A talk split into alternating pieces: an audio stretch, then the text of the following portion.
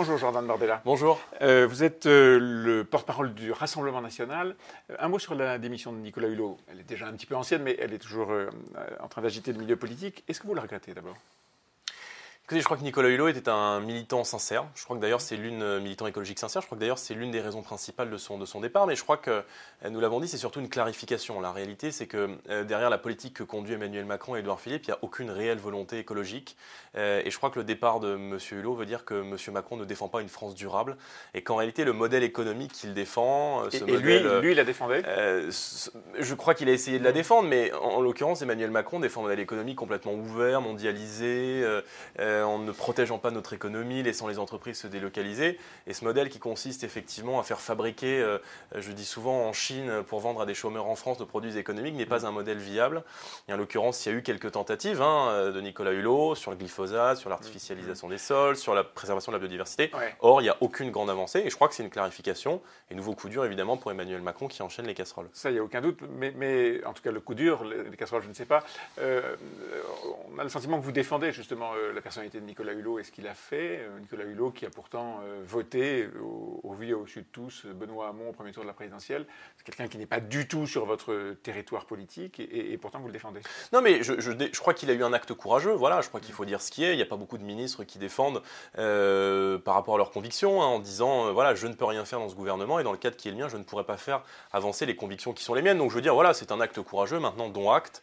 je crois qu'aujourd'hui, il faut évidemment changer de modèle économique si on veut vouloir préserver la France de ce défi majeur hein, du 21e siècle. Moi, je crois qu'il y a deux défis majeurs au 21e siècle, le défi migratoire et le défi environnemental. Et si aujourd'hui on veut effectivement avec l'autre, souvent, et effectivement, mm. vous avez totalement raison. Et si on veut aujourd'hui évidemment se, mettre autour de la table et trouver des solutions, il faut changer de modèle économique.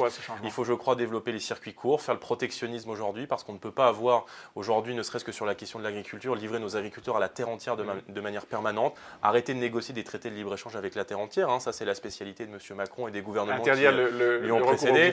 Euh, je crois que oui, ça fait partie des, des, ça fait partie des, ça fait partie des pistes, ça fait partie des sujets. Je crois que agricole n'est pas, je crois que non mais vous avez raison. Aujourd'hui, en l'état, il n'y a pas de produit de substitution. Il y a quelques alternatives qui sont aujourd'hui en expérimentation. Il n'y a aucune aucune alternative euh, euh, pertinente aujourd'hui qui mm. permettrait aux agriculteurs de substituer euh, ce produit au, glyphosate. Donc, il faut évidemment accélérer accélérer les recherches. Je crois que Nicolas Hulot a tenté quelque chose, mais malheureusement, c'est insuffisant. Et je crois que ça, ça veut dire quelque chose d'Emmanuel Macron, de sa manière de de sa manière de voir le monde et de voir une société complètement euh, mondialisée, consommatrice et, ouverte, encore une fois, à la terre entière. À la terre entière. Euh, une partie de cette terre entière, ou en tout cas de l'Europe, est en train de s'organiser pour euh, essayer de faire peser sur l'Europe une politique migratoire, entre autres, assez différente. Le, chef de l'État hongrois et le ministre de l'Intérieur italien Messieurs Orban et Salvini sont vus récemment, il y a quelques jours, et ils ont accusé Emmanuel Macron d'être le représentant du parti des migrants ils vont pas un peu fort Je crois que c'est Emmanuel Macron qui allait très fort dès le début en accusant euh, Matteo Salvini dès son élection de lèpre euh, nationaliste. Mm. Euh, la réalité, c'est que l'Union européenne aujourd'hui accompagne ce processus migratoire dont les peuples ne veulent plus. cette Union européenne se construit, je crois, contre la volonté, contre les intérêts des peuples et contre la démocratie. Mais les et je crois migrants en France, cette année, moi je parle de fait simplement, le nombre des migrants qui sont entrés en France cette année est inférieur à ce qu'il était l'an dernier et, il y a deux ans encore. Donc est-ce qu'on peut dire que la France est, en tout cas que le président, est le représentant de la euh, politique des migrants. L'année 2017 a été l'année de tous les records, puisque la barre des 100 000 demandes d'asile a été franchie. Euh, nous avons 500, 500 000 clandestins sur le territoire national, si on en croit les chiffres du ministère. Euh, L'Italie, par exemple, a accueilli près de 800 000 clandestins sur ses côtes depuis 2013, donc je crois qu'il y a une situation de saturation. Et puis, il faut encore une fois entendre la volonté des peuples. Les peuples, aujourd'hui, ne veulent plus de cette submersion migratoire, dont M. Macron et Mme Merkel sont les porte-voix. Eh bien, oui, aujourd'hui, il y a une force qui monte en Europe, qui est la défense des nations, la défense d'une Europe qui protège. Elle est incarnée par Matteo Salvini en Italie, qui est soutenue par l'immense majorité du peuple italien, près de 70 à 80 si on en croit euh, les sondages. Euh, Victor Orban euh, en Hongrie, Sébastien Kurz en Autriche. et en réalité, ce, mouvement est en train de Et en réalité, Emmanuel Macron et Merkel sont totalement isolés aujourd'hui sur leur modèle d'Union européenne fédérale, ouverte, à tous les vents de la mondialisation. d'autres pays, hein, l'Espagne, le Portugal. Oui, mais je, crois que le, je, crois que les peuples sont en train de se réveiller. Pas aussi isolés que vous le dites. Je crois que les peuples sont en train de, se réveiller en réalité, et, je crois que Emmanuel Macron refuse de voir la volonté populaire monter. Est-ce que vous ferez les élections européennes là-dessus? Je crois qu'il faut transformer ces élections européennes en un référendum pour ou contre la submersion migratoire, oui, parce mmh. que je crois que les Français n'en peuvent plus. Euh, il y a près de 6 Français sur 10 qui étaient hostiles à l'accueil de l'Aquarius récemment. Euh, et, puis surtout, c'est un défi majeur du 21e siècle. Enfin, je veux dire, la population africaine va doubler d'ici 2050. Euh, les études qui sont faites démontrent que près de 25% de cette population africaine très jeune souhaite émigrer, et donc émigrer vers des terres plus riches, à savoir l'Europe. Et donc, il faut aujourd'hui avoir conscience de ce phénomène de ruée vers l'Europe qui va se mettre en place. La question c'est est-ce qu'on accepte cette ruée progressive vers l'Europe ou est-ce qu'on met en place dès maintenant les conditions de la dissuasion, savoir le traitement de l'asile dans les pays étrangers, mmh. euh, la, coupe de toutes les pompes aspirantes et notamment des aides sociales qui font que notre pays est attractif. Fermeture des et le retour aux frontières nationales, évidemment. Et quoi Et la réservation des aides euh, sociales aux, Français, pardon, Français de souche, c'est ça? Non, pas du tout. Aux Français, c'est aux mmh. personnes qui ont la carte d'identité française.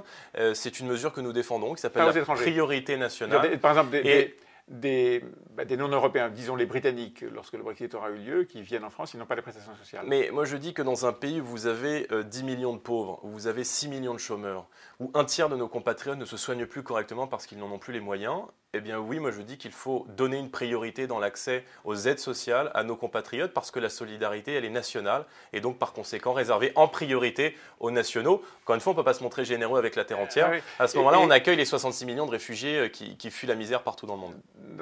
Vous voyez bien que ma question n'allait pas jusque-là, mais, euh, euh, vous voulez réserver les prestations sociales aux Français et, au fond négliger la règle européenne qui, par exemple, dit que ce genre de, de prestations doit être euh, aux Européens dès lors qu'ils sont en France Mais euh, la réglementation européenne, enfin il faut que les Français le savent quand même, le sachent, c'est que cette réglementation européenne et l'Union européenne souhaitent accompagner ce processus migratoire. Et par conséquent, l'Union européenne prend toutes les mesures qui sont favorables à ce qu'une population issue de l'étranger arrive massivement sur notre territoire. La Commission européenne a annoncé l'accueil de 50 000 migrants d'ici 2019, et l'Union européenne réitère systématiquement ses menaces de sanctionner d'un point de vue budgétaire les pays qui se refuseraient d'accueillir des migrants. Donc aujourd'hui, il faut de la volonté populaire. Je crois qu'une immense majorité de Français et d'Européens souhaitent mettre fin à cette submersion migratoire. Matteo Salvini en Italie agit concrètement. Il a été élu démocratiquement, dans déplaise à M. Macron. Et nous, nous sommes en France les porte-voix des idées qu'il représente euh, en Italie.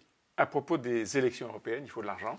Euh, est-ce que vous avez une chance de récupérer ces 2 millions d'euros qui ont été consignés par la justice? Bah Écoutez, je l'espère. Je crois qu'il y a eu un abus manifeste du droit. Euh, en réalité, depuis un an, nous nous battons euh, d'abord contre le système bancaire qui mmh. nous a déclaré la guerre en nous mettant à la porte de notre propre banque. C'est arrivé également à certains de nos élus, à Marine Le Pen en personne, sans la moindre raison.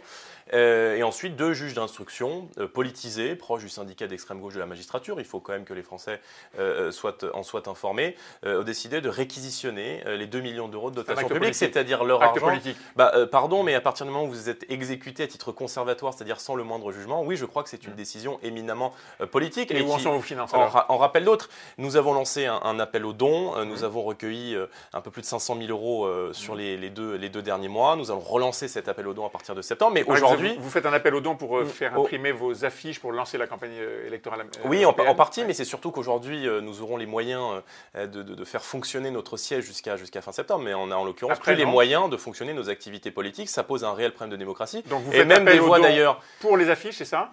Eh ben pour, le, pour le fonctionnement normal d'un parti politique, à savoir présenter des candidats aux élections et représenter les Français qui nous ont démocratiquement euh, élus. Et c'est vrai qu'on a aussi entendu beaucoup de voix dans la vie politique s'élever, hein, euh, Olivier mmh. Faure, euh, Jean-Christophe Lagarde, des voix qui ne sont pas forcément favorables au Rassemblement national, mais il y a un abus manifeste du droit. on remercie les électeurs qui se sont mobilisés. Mais, Vous avez donné Oui, moi, à titre personnel, j'ai donné, j'ai donné comme de nombreux élus, de nombreux militants du, et vous serez sur la mouvement. Et je ne sais pas moi qui le, ce n'est pas moi qui le déciderai, c'est pas le sujet, euh, mais je pense que nous pouvons gagner ces élections européennes comme nous avons gagné les dernières élections. je crois que les Français sont dans leur immense majorité hostiles à cette Union européenne et veulent beaucoup plus de protection et une Europe beaucoup plus raisonnable. Réponse dans quelques mois. Merci Jordan Martel. Merci beaucoup.